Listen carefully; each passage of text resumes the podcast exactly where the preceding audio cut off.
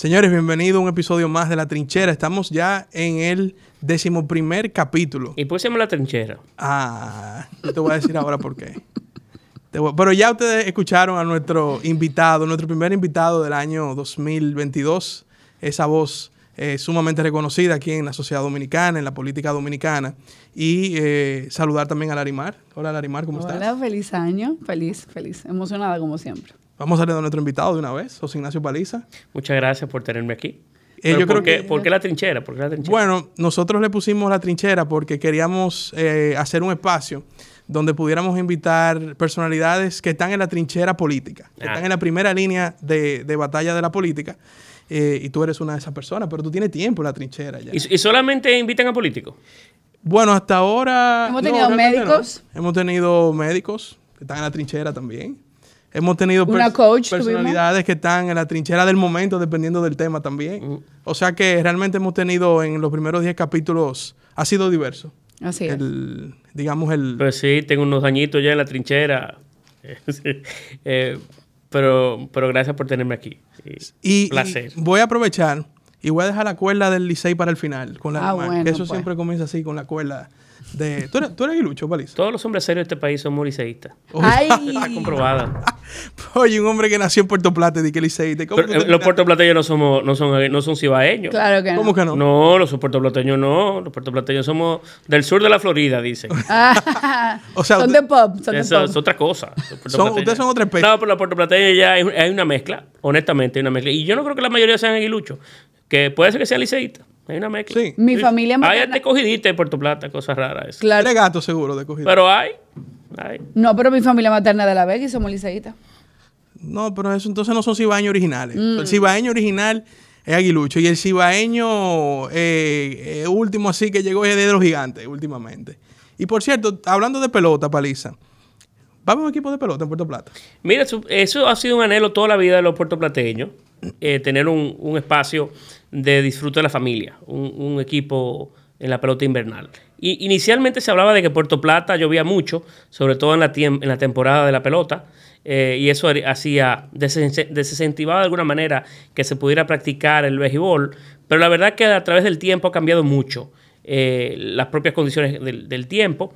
Eh, y, y bueno, la experiencia que se ha dado en San Francisco y en Santiago, que son eh, territorios cuyo, cuya coincidencia en temporadas de, de lluvia son similares a Puerto Plata. Creo que hay todas las condiciones del mundo para que se pueda dar.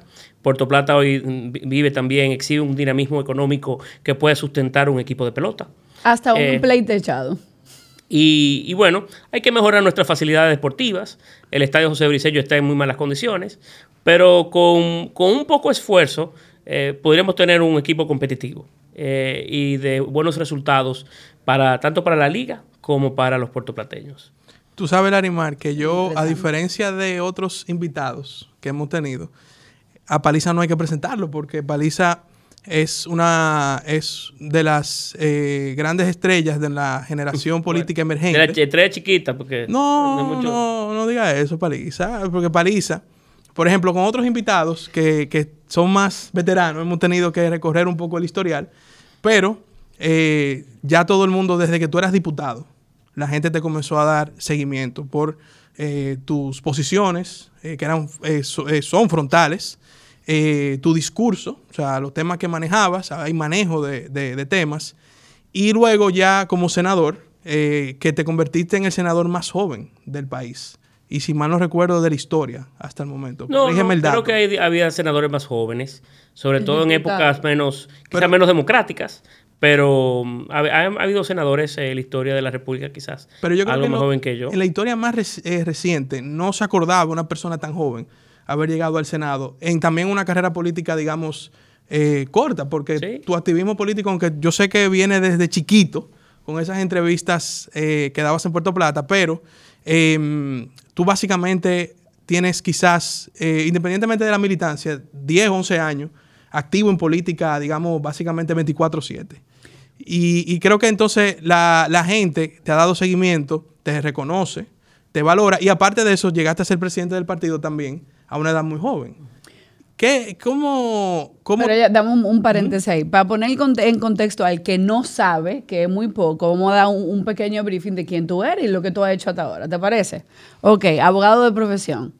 Abogado de profesión. Estábamos en Unive juntos. Él dice que Návila era seria, pero el más serio era tú. Yo me acuerdo de él en Unive caminando cuando todito andábamos en tenis y él así mismo andaba. O, o- o en camisa. O sea que era bastante. Yo siempre fui medio peculiar. trascendido. me- No, no, no, serio. Plancha- Nosotros yo siempre he sido decíamos que él tenía un viejo adentro. no era corero, no era corero. parece. no, él siempre fue muy agradable, pero era el que iba a las mesas y decía, vamos a qué sé yo qué, y era parte como de la directiva de estudiantes y cosas así. Abogado de profesión, pero tiene eh, estudios en Georgetown y Harvard. Gracias. Secretario del PRD a los 23 años. Diputado más joven en su momento por Puerto Plata en el 2010, 2016 senador de la República. Descendiente de inmigrantes españoles, ¿verdad? No le gusta la música urbana. No. O sea, hay que bailar la bailo, pero no. Ajá. No Ama- la busco, ¿no? Ama el chicharrón. ¿Y a quién no? Y tuvo contacto con la política municipal desde muy pequeño y hay muchos videos virales de eso. Sí, sí, exactamente. ¿A ti no te gustó el chicharrón? No, a mí me encanta, me Claro, fascina. No hay nada mejor que Pero ven acá, París. Entonces, ¿tú eras corero o no cuando estabas en la universidad? No, yo siempre fui, yo siempre fui joven eh, y sigo siendo joven y me gusta, me gusta un trago y me gusta socializar y me gusta lo que le gusta a cualquier joven. Pero siempre fui medio formal. Eh, hay, que ser, hay que ser honesto, medio, medio maduro quizás para, para la edad y para los ambientes en el que uno se, se involucraba. Pero yo siempre he sido joven igual, igual que Vamos, lo podemos resumir en que lo que yo hacía en la plazoleta, tú no lo hacías en la plazoleta.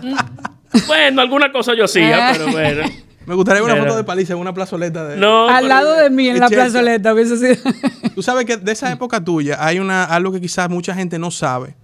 Y voy a traer a colación un nombre de una persona que suena mucho ahora. A mí no me gusta cómo suena, pero tengo que mencionarlo. Porque fue una persona que entiendo incidió mucho en tu, en tu forma de ver la política en su momento, que era el ingeniero Ramón Alburquerque. Sí, así es. Y, y tengo amigos de, de la época cuando eras estudiante en UNIBE que de- decían, no, yo me acuerdo que él trabajaba con Ramón Alburquerque, que lo asistía. Explícanos un poco esa, qué fue esa época y, y el, y don Ramón Alburquerque, te tengo que insistir, lamentablemente no estoy de acuerdo con todo lo que plantea en este momento, pero sé que para ti fue una persona que te guió en la No, política. pero, pero tú puedes coincidir o no con Ramón en muchas cosas. Eh, pero lo cierto es que es una persona muy capaz, Brillante. eh, que ha tenido un recorrido interesantísimo de vida y del cual yo tuve la oportunidad de aprender mucho. Con el ingeniero Alburquerque yo conocí mi país, recorrí el país en varias oportunidades, conocí el Congreso, porque cuando comencé mi carrera él era senador, presidente del Senado, me abrió las puertas sin necesariamente conocerme y sin tener un vínculo con mi familia, simplemente porque era un joven que tocó su puerta y en un momento determinado pidió que lo, le permitieran aprender. Eh, y tuve esa, esa, esa oportunidad.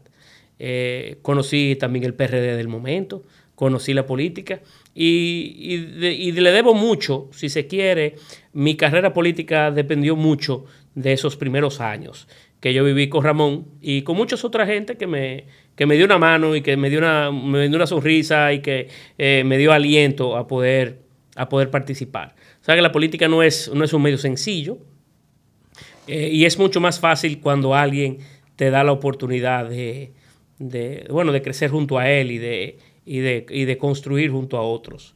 Eh, y, y yo la verdad que atesoro muy buenos recuerdos y buenos momentos con el ingeniero Alburquerque. Inclusive yo que tengo, puedo tener diferencias con él, eh, siempre valoro eh, esos años y, y le respeto, le respeto por la, por la oportunidad que me dio. ¿Y tu relación con él ahora cómo está? Eh, tenemos unos días que nos hablamos, pero siempre son buenas, porque que hay, hay mucho, hay mucho pasado, eh, y hay mucho, mucho, en el, caso mío, mucho respeto, mucho respeto hacia él por eso. Eh, y siempre serán, mis relaciones siempre serán buenas por, por, bueno, por esas razones. Yo, le, yo le debo, le debo mi- mis primeros años en política eh, y a él y a muchos otros que me dieron la oportunidad de aprender de ella. Por eso también cuando algunos jóvenes han tocado mi puerta, también yo he hecho lo mismo o he intentado abrir la puerta. Si vas hoy al Ministerio Administrativo de la Presidencia, te encontrarás que hay muchos jóvenes en diferentes posiciones, desde direcciones hasta, bueno, de las principales posiciones del ministerio, hasta las personas más cercanas a mí usualmente son jóvenes. Porque si quieres aprender, eh, quieres aportar a tu país, quieres eh, y quieres dejar un poco de sí, bueno, tienen que encontrar siempre avenidas que te permitan, que te permitan participar. Y aquí hay una. El que joven que quiera, aquí hay una. Soy testigo ese- de eso. y en ese sentido, candidatura. Para que no dejemos pasar el tema del Alburquerque. eh, en ese sentido, y a pesar del respeto que ya obviamente tú has expresado, em, mucha gente ha dicho que los comentarios y la, la emisión de comentarios y de ataques que a mí de, de forma particular, y Larimar está hablando ya de forma particular, me parecen como dirigidos expresamente al presidente Luis Abinader. Em, dice, la gente ha dicho que hace ver el partido frágil, ya que siendo él un pilar tan importante precisamente de la organización, como que la gente no entiende si se quedó en el modo oposición, no hizo esa transición. ¿Qué entiendes tú que es el sentir del partido en general con respecto a eso? Porque la gente dice que hace ver al partido débil. Mira, el, el- la familia revolucionaria, el PRM de- hoy, el, el viejo PRD, siempre fue un partido que permitió la disidencia, que construyó a base de la diversidad, eh, que es una con- con- con- conglomeración de personas, de ideas y de propuestas que coinciden fundamentalmente en ejes que son, su centro, eh, pero que siempre hemos, hemos vivido de la diversidad que la democracia eh, proporciona. Eh, puede estar de acuerdo o no con las expresiones de él o de otros dirigentes del partido que por una razón u otra en un momento determinado no se puedan sentir necesariamente manifiestos eh, eh, en apoyo a, las ejecutorias del gobierno o del propio partido, pero siempre ha habido la- el debido respeto a esa diversidad. Y de alguna manera eso colabora o contribuye a, a fortalecer la organización antes que debilitarla, porque eh, se generan los espacios donde, se puede, donde puede haber ese nivel de diferenciación. Claro, eh, eh, el país vive un momento muy particular, el partido está en un momento de consolidación, estamos cambiando paradigmas, estamos construyendo nuevas formas de hacer política y, creo que el presidente Abinader necesita hoy de todo el apoyo posible de su organización y de todo el ciudadano de bien que quiere que su país camine de una forma diferente. Por eso también tenemos que cuidar el momento que hemos construido entre todos eh, y la gran fuerza que exhibe el Partido Revolucionario Moderno y que pudo llevarnos al poder en el 2020 fue esa unidad de criterios a lo interno del partido, dejar a un lado las pasiones particulares y haber abrazado las, las colectivas. Si, si ponemos en contraste el proceso del 2020 con todos los procesos políticos anteriores, la gran diferencia es, fue la capacidad de construir unidad. Y nosotros tenemos que cuidarla, trabajarla, para que ese sea también el elemento que nos permita mantenernos en el poder más allá de los, del periodo por el cual hemos sido eh, electos y claro, con una matriz también de cambio que justifique la permanencia de nuestra agrupación política eh, al frente de los destinos del país, porque estamos haciendo las cosas que evidentemente la gente quiere. Eh, por eso yo siempre invito a la unidad. Nunca, nunca vas a escuchar un- una, una participación mía, aun cuando pueda tener diferencia con cualquiera, que no sea de invitar a, a la unidad Y a partidaria. mí me parece un legado maravilloso que dejará la política que históricamente no necesariamente ha sido unida y, y que ya pasamos de disparos en el Senado a sillas volando por el aire. Yo creo que, que este, este- esta bocanada de aire fresco que trajo el PRM precisamente con eso, con una política de, de cero conflicto para llegar al poder, me parece que era lo correcto, pero bueno. Porque la política obliga, invita hoy a construir. La política no está hoy para dividir. Eh, el mundo va mejor cuando, cuando unimos fuerzas, no cuando eh, nuestras propias diferencias nos colocan a, tal punto de contradicción que pierde todo sentido. Hay gente que tiene tanta razón en lo que aboga y dice, eh, que la pierde cuando el propósito que busca o persigue eh, se, deruye por sí solo. Yo creo que el país necesita de unidad y nuestro partido ha logrado demasiado cuando ha podido mantener su unidad. A propósito de- del partido, hemos visto en años y gobiernos anteriores de otros partidos, era normal que llegaba, por ejemplo, el partido anterior a nosotros en, en el poder, y existía una complicidad entre los miembros de su partido en casos de corrupción, en casos de narcotráfico, en casos de etcétera. Ahora mismo estamos viendo lo contrario, que fue precisamente parte de nuestra promesa de campaña como partido, de no permitir la corrupción, la impunidad. Tú ves, tú entiendes que eh, de acá, por ejemplo, el 2024, habrá una, se está haciendo una especie de profilaxis natural en el partido, con personas que eh, quizá de boca asumieron el cambio, pero en la práctica querían que fuera lo mismo?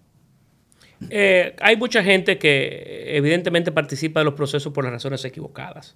en todos los espacios de, la vida siempre hay alguien que lo hace por las razones que no son las apropiadas. Pasa hasta en el deporte, que hay gente que, participa eh, no con el fin de que quiere que gane el equipo, sino que se quiere destacar así solo. Siempre hay alguien que, está, que se, enmarca fuera de, lo, de, las corrientes naturales de las cosas.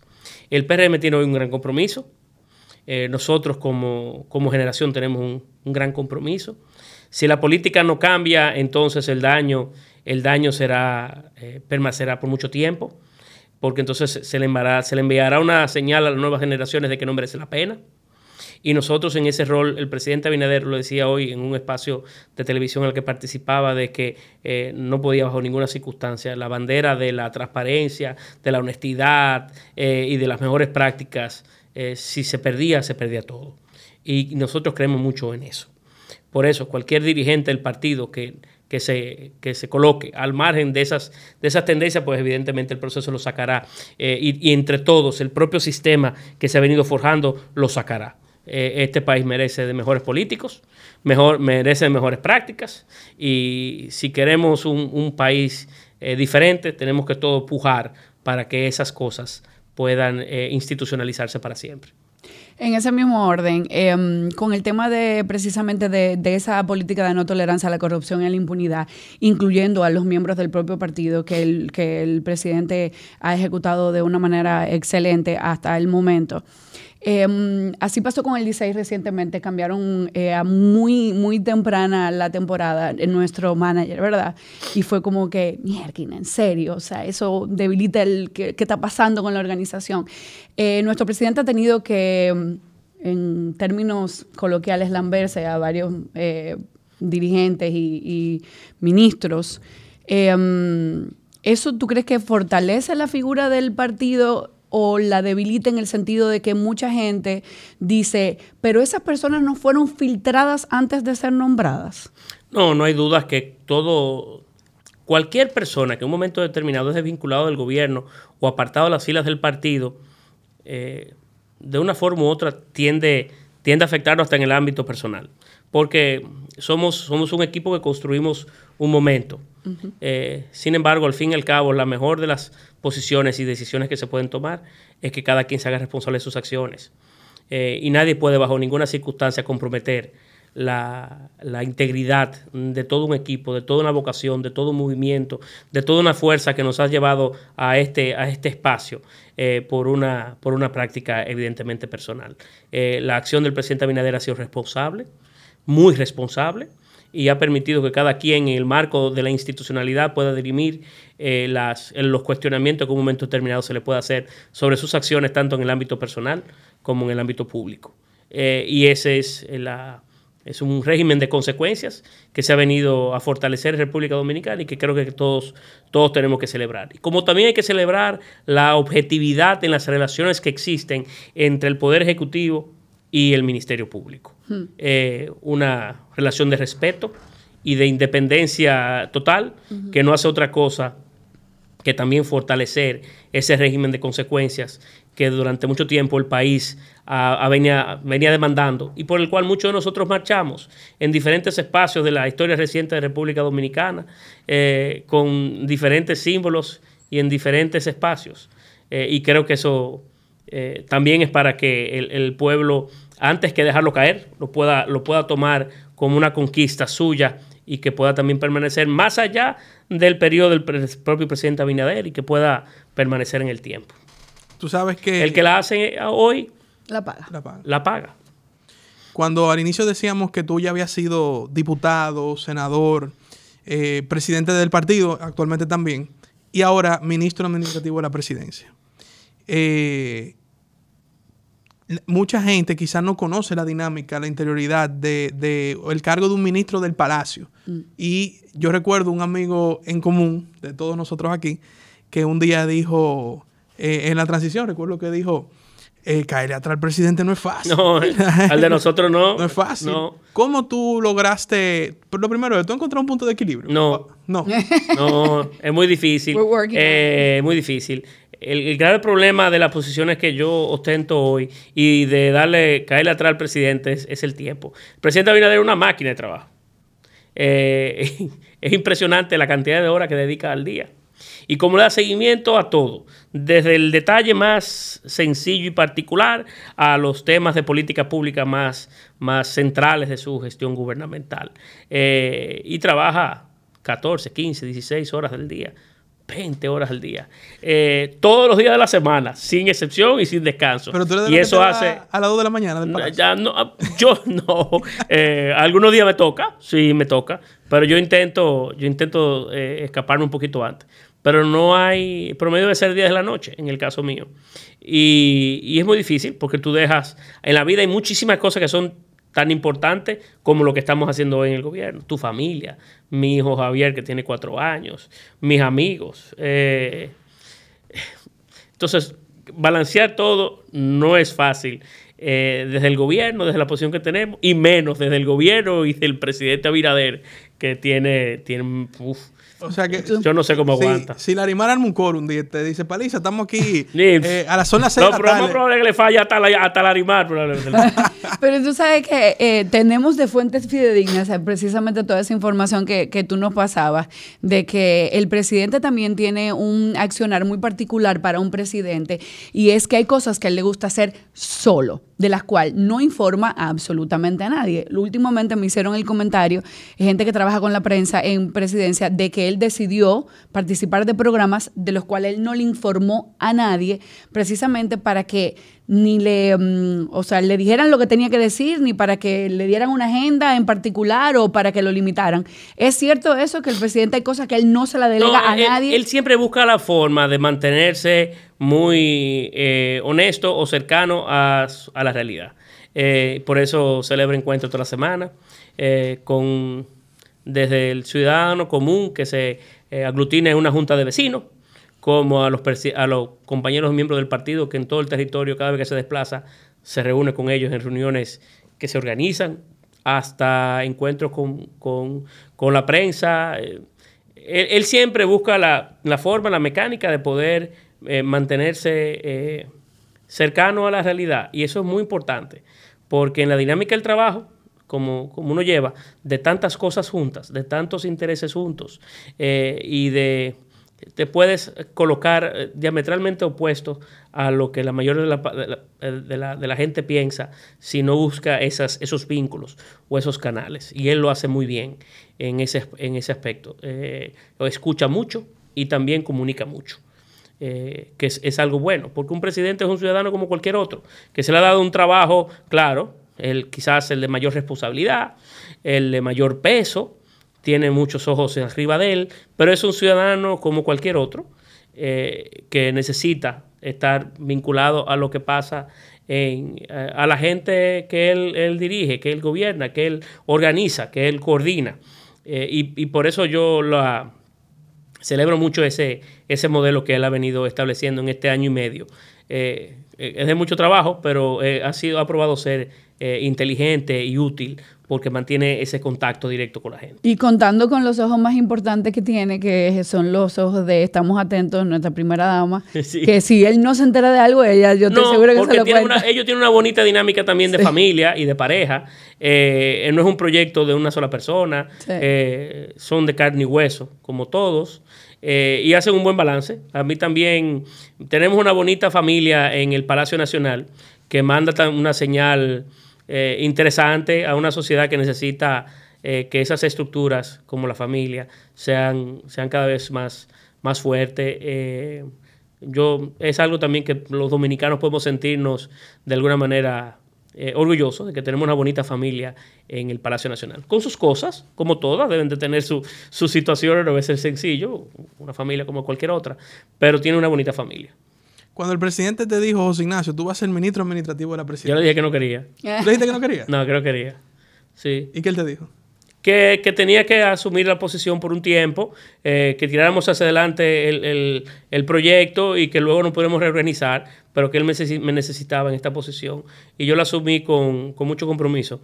Pero el Ministerio Administrativo de la Presidencia es una, es una estructura muy particular porque no tiene una agenda eh, como puede tener un ministerio como el de Turismo, Medio Ambiente o Educación, que tiene una, un centro sobre el cual tú puedes medir resultados o puedes... Eh, generar un antes y un después eh, y dejar una, impronta, buena o mala, pero la tuya.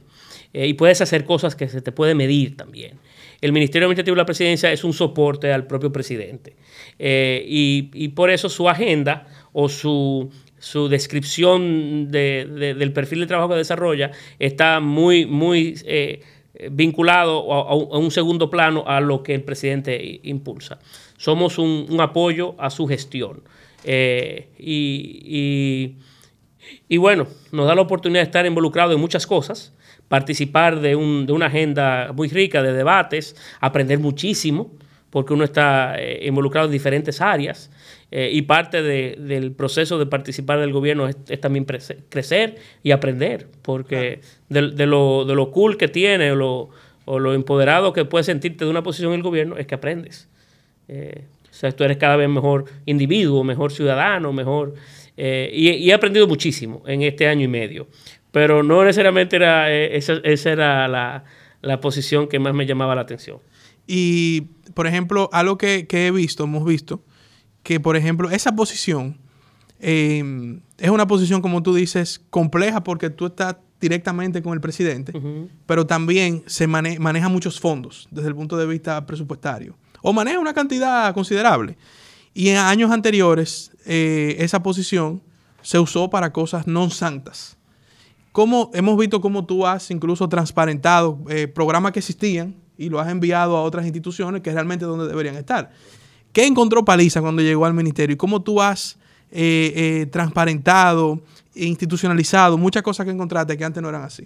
Lo que pasa es que en el ministerio se acumulaban un sinnúmero de proyectos y programas que no estaban necesariamente vinculados a la función principal del propio ministerio. No tienen sentido estar ahí, ni, son el, ni tienen el nivel de expertise que requieren temas delicados, como por ejemplo, con un presupuesto muy similar al del propio, al del propio ministerio, eh, adscrito a nosotros estaba la Unidad Técnico Ejecutora de Proyectos Agroforestales, UTECDA.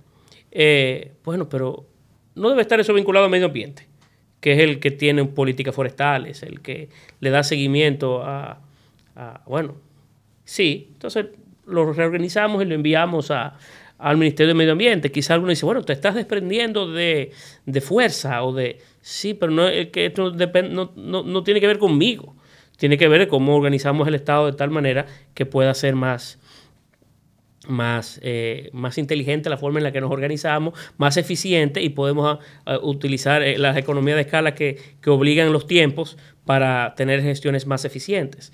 Y así fuimos haciendo con, con ese y con otros programas, haciendo que el, el ministerio fuera uno más, más, más ágil eh, y más centrado, vinculado a la razón de ser del propio ministerio, que vuelvo a repetir, es darle soporte a las, a las ejecutorias y a la propia función del presidente de la República. Somos una especie de, de, asistente o de asistencia a la propia presidencia de la República. Ok, bueno, pues entonces vamos a meternos ya en agua sala. No, mentira. No, sí, en realidad sí. Eh, um, se aprobó un nuevo préstamo.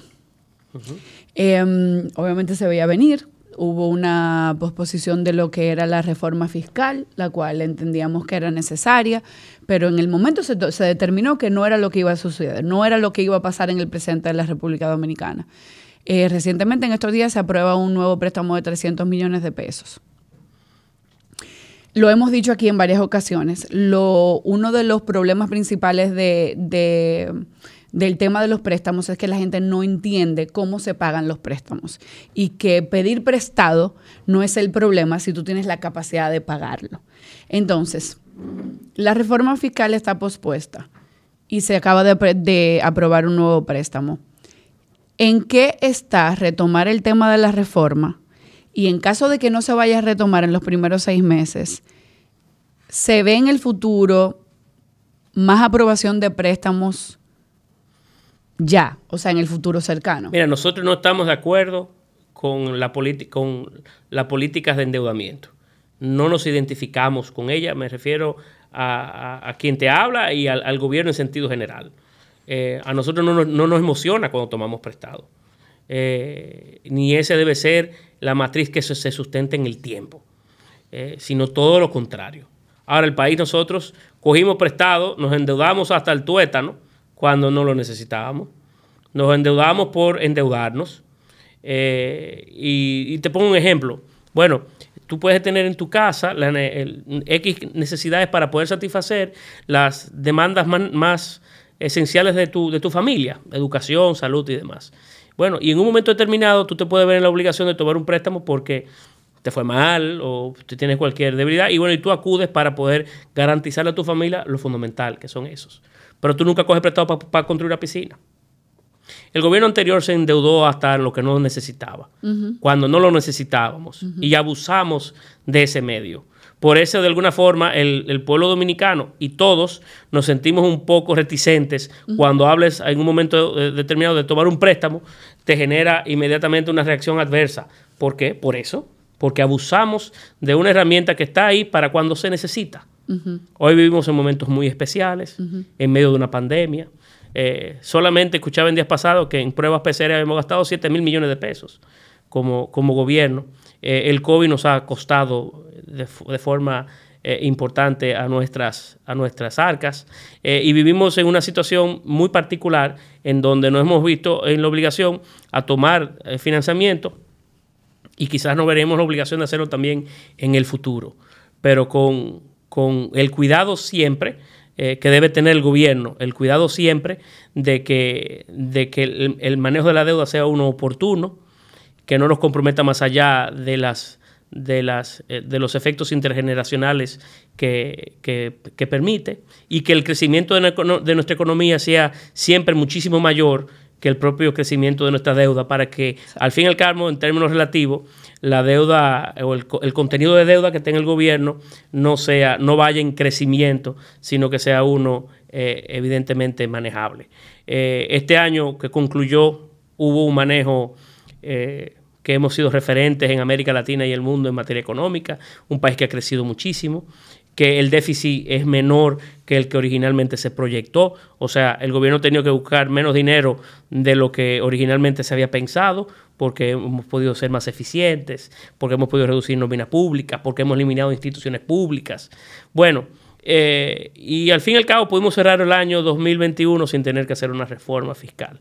Ojalá que en el transcurso de los próximos periodos también, también tengamos la, propia suerte de tener un, desenvolvimiento similar y que podamos nosotros navegar sin necesariamente tener que pedirle a la gente de más, colaboración, eh, de más apoyo. Pero bueno, estamos terminando un 2021 complicado, en el que todavía estamos viviendo de una pandemia, que no conocemos cómo terminará, eh, pero que las, nos sentimos optimistas eh, frente a un promisorio 2022 que luce que para República Dominicana, a diferencia de otros países, puede ser más halagüeño. O sea que a fin de cuentas, para, para la tranquilidad del ciudadano promedio, sí, estamos pidiendo préstamos, pero sí estamos creando una realidad económica para la República Dominicana para pagarlos. Sí, o estamos cuidando, eh, como, como pocas veces antes, cada peso, cómo se invierte, dónde se pone, cómo se le saca mayor nivel de rentabilidad, cómo el beneficio que va a generar tal o cual, el, tal o cual inversión pública puede tener una rentabilidad muchísimo mayor que lo que eventualmente puede costarnos. Eh, hay una, ha habido un, cuidado, inclusive, de pagar deudas viejas y de renegociar deudas para que sean mucho más baratos los instrumentos que recibimos. Un elemento que merece la pena resaltar del manejo económico de este último, de este último año, que es un, una buena forma de, medir los, pasos correctos que se han dado, es que las calificadoras, en el mundo hay dos grandes calificadoras de riesgo país, eh, que básicamente son las que colocan más o menos la tendencia de los intereses de esas deudas, que son Fitch Ratings y Standard Poor's. Y a diferencia de casi todos los países de la región que le bajaron la categoría, entiéndase, que eligieron que los países tenían que eh, como era más riesgoso pagar más caro su deuda, en República Dominicana se le ha mantenido durante dos años consecutivos su calificación. Eh, ha habido en la oscuridad del mundo que vivimos hoy por el COVID, la República Dominicana envía señales de que hay de que ha habido un manejo distinto a otros países. Hablando un poco de política, que ya estamos comenzando el 2022, el presidente en la entrevista que dio a, en hoy mismo, le preguntaron de su reelección y él dijo que no era momento de hablar de reelección, pero eh, tú eres político y, y, más que político eres el capitán del barco que conduce, que condujo el triunfo del PRM en el 2020 y que naturalmente eh, tenemos el mismo objetivo en el 2024. Eh, ¿Cómo tú ves el panorama político de cara al 2024? tenemos un presidente que, de, debo decirte, que ha probado ser, inclusive en el, ámbito íntimo, en el ámbito personal, distinto. Eh, no está pensando hoy en el 2024, estamos pensando en el 2022. Estamos pensando cómo hacemos del, país uno mejor, eh, cómo podemos dar un legado, una impronta, cómo, cómo se puede hacer la cosa distinta. Consciente él y todos de que si hacemos ese aporte, entonces ese sería un tema que no tendría necesariamente eh, tanta importancia, porque si, si, si haces un buen trabajo, la gente va a votar por ti otra vez. Eh, lo importante hoy no, es fijarnos en elecciones, que muchas veces lo que llenan son eh, espacios personales, hasta de, satisfacciones personales. Lo importante es ver cómo cambiamos el país. Y estamos muy concentrados en eso. El presidente está muy concentrado en eso. Y llegarán, llegará el momento de poder hablar si, si, si es oportuno no presentar un, proyecto reeleccionista. Eh, como partido, como, como equipo, como... Lo importante, vuelvo a repetirte, es no distraernos de lo, de lo que es fundamental hoy, y es hacer un buen gobierno. Eh, y que eso nos lleve, nos lleve a, que cuando llegue el momento de discutirlo o tenerlo sobre la o plantearlo sobre la mesa, no, no, no requiera de mucho de mucha discusión, porque eh, de alguna forma u otra hay el, aval o hay la, lo suficiente que mostrar para que la gente pueda votar por ti. Pero hoy tenemos que dedicarle tiempo a lo que, es, lo que es importante. Pero la oposición, aunque está muy debilitada, está buscando cómo organizarse. De cada sí. 24 y hasta coquetean con que se van a unir, etcétera, etcétera, etcétera. ¿No es eh, quizá este mismo año oportuno ir comenzando a preparar el, escenario político del 2024? No, no es que el vuelvo, estamos muy conscientes de que el escenario político del 2024 dependerá de este recorrido, de este desplazamiento, de, cómo lo hacemos. Si lo haces bien, pues eh, tendrás la oportunidad de reelegirte eh, o que el pueblo te dé el apoyo.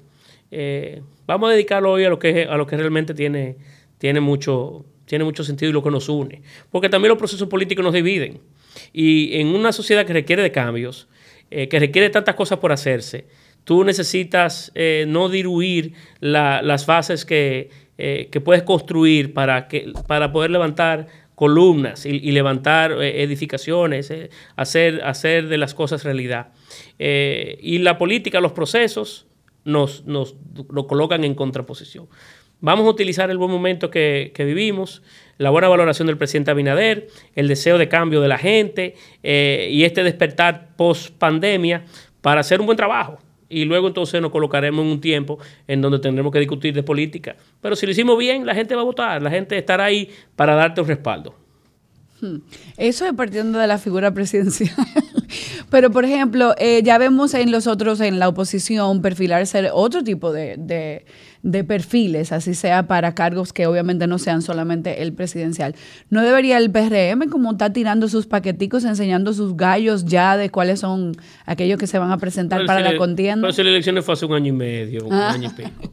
No, hay, hay tiempo suficiente para poder eh, construir eh, y hacer cosas. Y entonces luego podemos dedicarnos a la política, dedicarnos a, a, a, a lo que nos distancia y a generar contrastes eh, que nos puedan llevar a tal o cual persona a ser acreedor del voto del dominicano.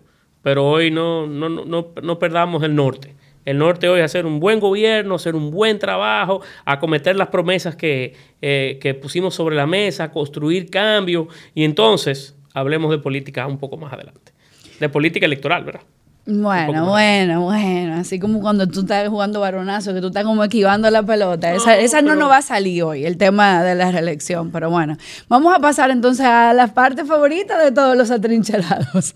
Las preguntas falla. Aunque te explicamos fuera del de, del aire, eh, estas son unas preguntas que tienen que ver con lo que hemos hablado o cosas que son coyunturales.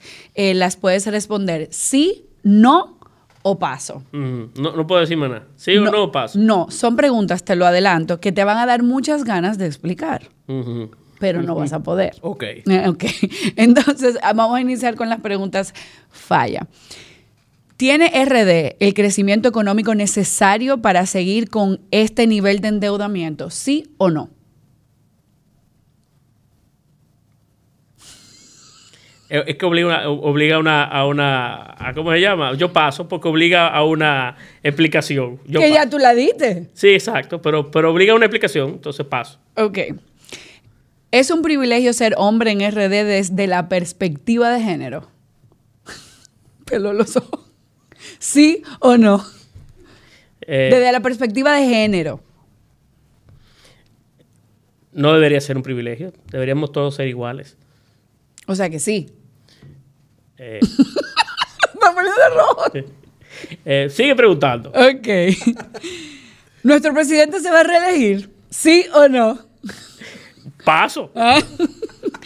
Ok, ah, este sí es importante. ¿Quiere Paliza ser presidente de la República Dominicana? No.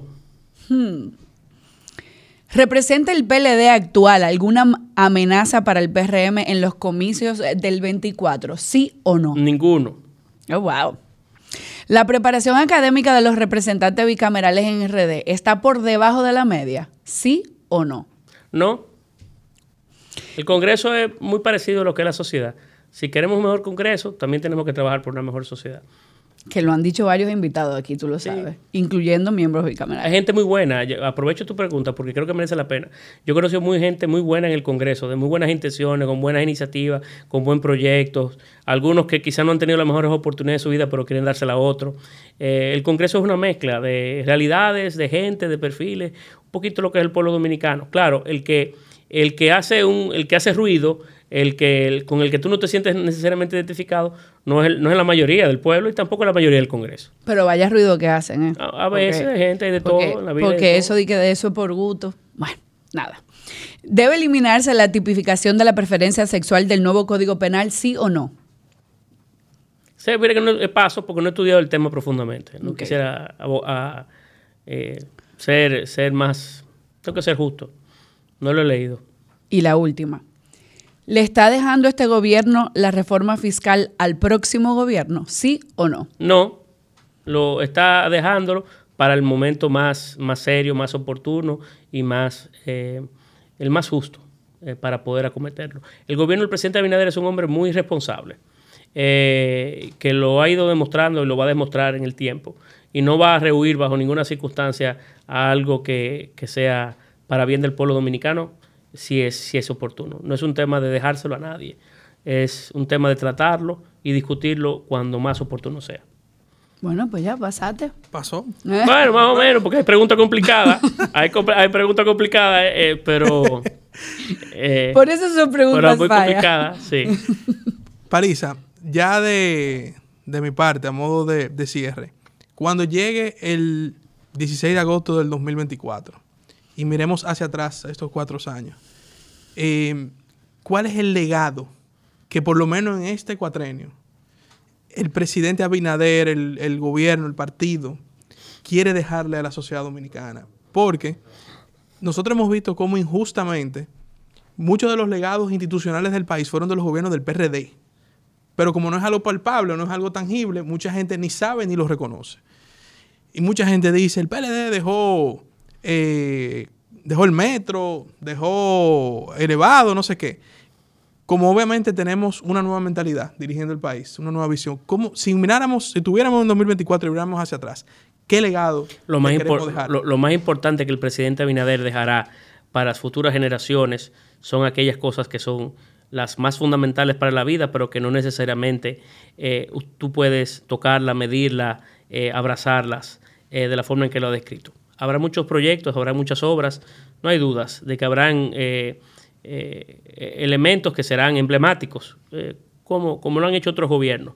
Pero lo fundamental es, entiendo, que es demostrarle a las futuras generaciones que se puede hacer, que se puede hacer, que merece la pena ser político, que hay que participar de la política y que se puede hacer política de forma diferente.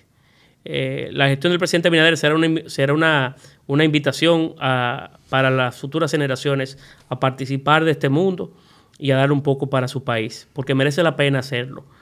Eh, y, hay, y hay suficiente gente con, con, el deseo, el ánimo y la voluntad de que, de que su país cambie. Yo vuelvo a repetirte, el, el, el legado principal del presidente Abinader será de ejemplos, será de, será de fuertes de fuertes señales que perdurarán más allá en el tiempo.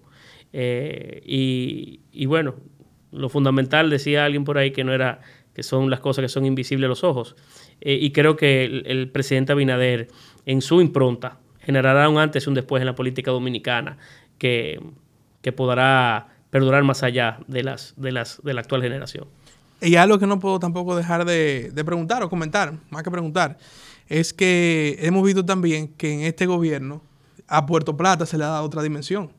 Y entiendo que eso es algo. Porque yo siempre he notado que tú eres muy, muy, muy de Puerto Plata. Es que yo, me, yo, vivo allá, crecí allá, mi familia de allá, mi mujer de allá, mi hijo es de allá. Eh, yo estoy loco porque tú acabes un día para yo volver para allá. En Puerto Plata hay tres semáforos, estamos por quitar uno.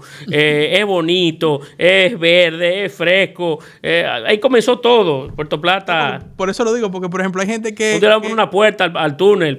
Puerto Plata es otra cosa. Pero por eso digo, hay gente que, por ejemplo, es de, del interior. Y cuando se muda a la capital ya se olvidó de su... No, yo soy capitaleño. No, yo no, yo no. Tú eres loco. No, nosotros los puertoplateños y entramos a la capital de reversa eh, para poder salir de una vez. eh, a mí me ha tocado unos días poder salir, pero bueno. Eh, yo soy puertoplateño y, y, me corre por mi vena Puerto Plata y yo volveré a Puerto Plata una vez termine esta experiencia de vida que eh, he ido desarrollándome en, en, en la política y en las posiciones que hoy tengo, pero pero cuando concluya, que va a concluir, porque en algún momento concluye, yo volveré a Puerto Plata. Pero digo, aparte de eso... De donde eh, nunca me he ido, pero volveré a vivir a Puerto Plata. Pero no solo que no te has ido, sino que lo que hemos visto es, por ejemplo, se hizo una cumbre de presidentes. No, no, no. Plata, la, la, verdad que... La terminal de crucero. O sea, hay un dinamismo que no estaba presente o sea, ahora. En ¿Tú sabes lo que para un puertoplateño? Yo recuerdo haber crecido, eh, los puertoplateños llorando ver un crucero entrar en la bahía de Puerto Plata. Y hoy tener un día donde hay cuatro cruceros. Eso tiene para nosotros demasiado Mira, hasta, hasta, hasta uno lo siente. Oh. Sí, demasiada, demasiada fuerza, eh, porque hemos logrado volver a, a, recuperar un espacio perdido, aprender de nuestros errores. Eh, y hemos podido entre todos, sector público, sector privado, al margen de cualquier elemento que tienda dividirnos, a construir una nueva oportunidad. ¿Cómo tú quieres ver a Puerto Plata? Eh, creo, creo que vamos, creo que lo hemos ido logrando a través del tiempo, que es un Puerto Plata unido. Eh, sé que he hablado mucho de unidad, pero los puertoplateños tradicionalmente se nos acusaba de, no construir unidad y de estar eh, distantes. Eh, y eso, eso es un tema del pasado. Puerto Plata es hoy un pueblo unido, todos muy en, en, enfrascados a hacer las cosas posibles y hemos vuelto a construir una nueva oportunidad para Puerto Plata. Puerto Plata era el ícono del desarrollo turístico nacional y dejó de serlo y hoy vuelve a tomar con brío y con fuerza este segundo momento de vida eh, y creo que los cambios que hemos podido entre todos construir van a permanecer por mucho tiempo. ¿Tú lo ves versión Punta Cana o algo más? No es distinto, porque Puerto Plata es totalmente distinto que Punta Cana. Eh, Puerto Plata hay pueblo, es un multidestino, porque tienes además de Puerto Plata a, a Sosúa, tienes a Cabarete, y comienza a dimensionarse la parte oeste de la provincia, donde también tienes otros focos interesantísimos de desarrollo turístico del futuro, como Luperón, que es un destino de, cruz, de turismo de, marítimo privado interesantísimo, eh, y el mismo Punta Rusia, donde sé que quizá algunos de ustedes han tenido la oportunidad de visitar a Cayo Arena. Eh, hay, hay mucho que ver, gozar y disfrutar. Eh, y hay ese intercambio que, que, no se da en Punta Cana, eh, como de la misma forma, ¿verdad? De pueblo con, con turismo y con visitantes. Es un destino di diferente. Eh, y es lo bueno, que nos podemos complementar. No somos, no somos competencia. En un mundo donde mm, salen de sus casas más de mil millones de ciudadanos todos los años a vacacionar. Puerto Plata y Punta Cana, Puerto Plata, Samaná, Puerto Plata, Santo Domingo. No somos competencias, sino somos eh, complementos dentro de una misma isla con ofertas eh, que nos parecemos en, en algunas, pero que en otras somos eh, diametralmente opuestos. Bueno, eh, para terminar de mi parte, eh, nosotros hemos tratado de siempre promover aquí en la Trinchera Podcast que la gente se involucre en todo lo que tiene que ver con los procesos gubernamentales, informarse, educarse, investigar de qué se trata cada titular, de qué se trata cada cosa que, que se hace viral y que alarma. Yo creo que nosotros como sociedad, como pueblo, históricamente, históricamente estamos eh, a veces... Nos comportamos como mujeres maltratadas, en el sentido de que no creemos que nos están tratando bien. Y yo creo que esa es una de las, de las cosas que está pasando con este gobierno. El gobierno se ha comprometido a trabajar para el dominicano, por el dominicano, pero el dominicano todavía como que no se lo está creyendo. No le está dando lo que dicen los gringos, el fighting chance, esa oportunidad de, de luchar. ¿Cuál sería el mensaje para el ciudadano promedio que sí le importa a su país? No, pero el todo cambio tiene sus tiempos y todo cambio tiene sus resistencias. Eh, toma y tiene sus, su, tránsito. Eh, no nos podemos eh, cansar bajo ninguna circunstancia y quienes hoy estamos al frente de la cosa pública, mucho menos. Nos tomará un tiempo, no será sencillo. Habrán momentos de debilidad, habrán momentos en el que el viento no, no sopla del todo al favor, pero no puedes cansarte para poderlos lograr. Y entonces en la medida en la medida que avanza el tiempo o que esa dinámica de trabajo, de esfuerzo va también inspirando a otro, invitando a otro, convenciendo a otros eh, y, al final tienes una, una, colectividad detrás que te da aliento a seguir hacia adelante. Eh, pero no podemos no podemos eh, cansarnos, hay que tirar hacia adelante. ¿Y qué necesita el gobierno? ¿Qué, qué, qué quiere el gobierno del ciudadano? ¿Un apoyo? Que no nos deje que no nos deje, eh, que no nos abandone. Eh, y no solamente en apoyo, también en solicitud, eh, en crítica y en, y en construir sobre, sobre lo que hacemos. No todo lo que estamos haciendo es necesariamente imagen y semejanza de todos nuestros deseos. Entonces nosotros necesitamos una sociedad que nos acompañe y que nos dé seguimiento y que estemos ahí con nosotros. A nosotros, por ejemplo, con el tema de la crítica, no nos amilana ni nos, no nos afecta, nos invita a hacer lo mejor.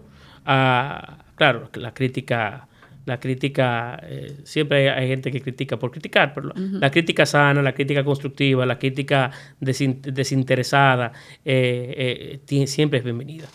que nos acompañen, que no nos abandonen, que, y, que, y que transiten junto a nosotros, que podemos hacer lo mejor y hay gente que quiere hacer lo mejor. Bien.